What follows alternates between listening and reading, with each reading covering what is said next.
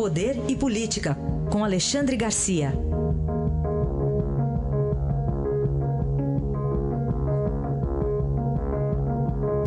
Alexandre, bom dia.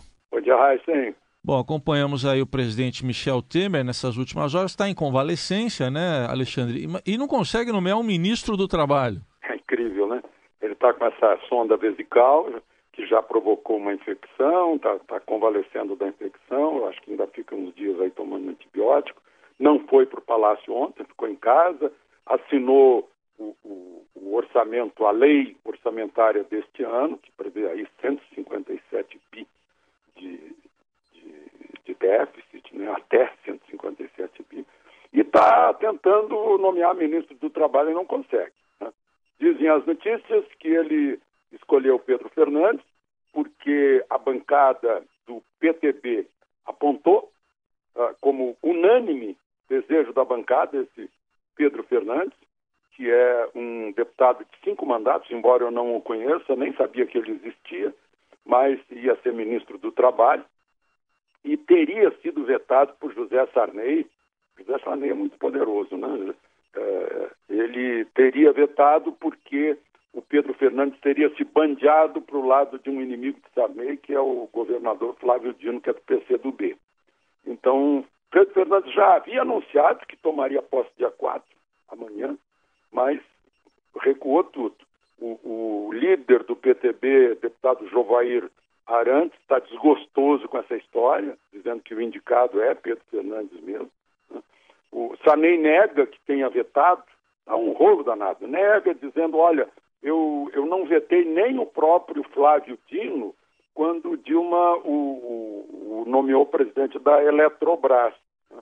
É, é, é, bom a gente lembrar que Sarney foi, foi aliado de Dilma. Né? E Sarney, dizem que foi quem nomeou o novo diretor da Polícia Federal, nomeia o pessoal da Chesp, da Eletronorte, nomeia o filho dele, ministro do Meio Ambiente outra vez, né? Maranhão é um estado muito fraco socialmente, mas tem nomes fortes. Está aí o Edson Lobão, mais o filho do Edson Lobão, é, um, é, um, é uma força danada. E agora se fala para ocupar a, a, cadeira deixada por Ronaldo Nogueira, que foi um bom ministro, né? também do PTB, o deputado do PTB, Sérgio Moraes, que se notabilizou com aquela declaração de 2009, é, estou me lixando para a opinião pública. E, esse aí é o trabalho de um convalescente no Palácio do Jaburu ter que resolver essa, esse parlamentarismo presidencial ou, ou presidencialismo parlamentar que é o sistema brasileiro em que o presidente fica nas mãos dos partidos e dos congressistas. Muito bem, tá aí José Sarney, então, negando essa influência, mas é, tá difícil escolher um ministro do trabalho. É, o, dizia Vinícius de Moraes, né, o homem que, que diz uh, uh, sou não é, porque quem é mesmo não diz. por isso que o Sarney nega.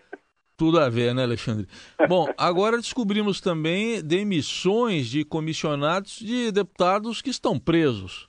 Pois é, o Celso Jacob, do PMDB e Pedro Maluf do PP, que estão presos na Papuda, né? agora fecharam. A gente tinha sabia do, do, fechamento do gabinete, que seriam demitidos, mas agora saiu a demissão dos comissionados. 40. 40 comissionados nos gabinetes dos dois. Isso fora os funcionários de carreira à disposição dos dois gabinetes, né? que é o pessoal que trata de assuntos jurídicos, assuntos legais, uh, de toda a ordem, né? quem faz discurso, quem não faz discurso, tem toda, toda essa gente. E, imaginar então que cada gabinete tenha, sei lá, 30, 40, 50 funcionários, imaginar que quando a Câmara veio para Brasília havia um único assessor por deputado ou por senador, como relatam os, os mais antigos. Havia um único.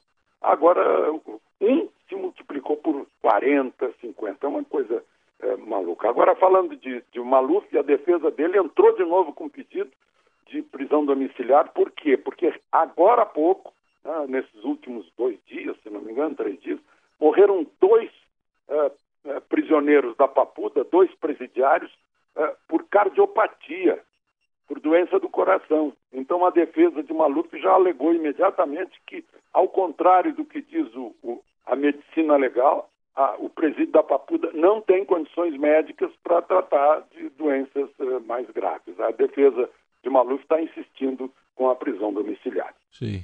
Estou imaginando 40 pessoas, aquela disputa por espaço, né, para trabalhar, né? Não, não, não, há espaço, né? Na verdade, não sei, eles andam por aí. A gente vê que os corredores da Câmara do Senado estão sempre cheios de gente. Sim. Só para o nosso ouvinte, caso não esteja lembrado, o Celso Jacob é aquele deputado que era muito assíduo, né? Porque estava, acho que no semi-aberto, né, Alexandre? É.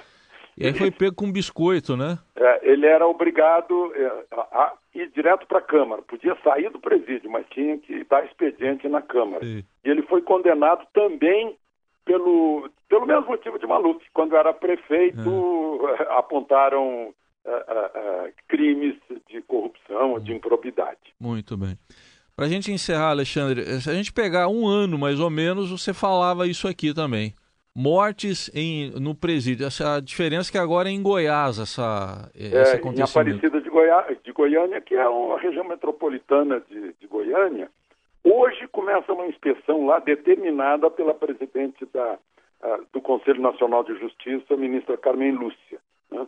Uma inspeção. Agora não sei se vai levar ao quê, porque exatamente um ano antes, uh, em Manaus, cortavam cabeças 58, houve 58 degolas. Agora houve nove uh, uh, homicídios por, uh, por fogo nesse presídio. A ala, a ala A atacou a ala C. Né? Lutas de facções. É um regime mais ou menos aberto porque é um, é um complexo prisional em que há uma, uma, uma colônia agroindustrial. Né? E dentro dessa colônia agroindustrial que houve esse confronto.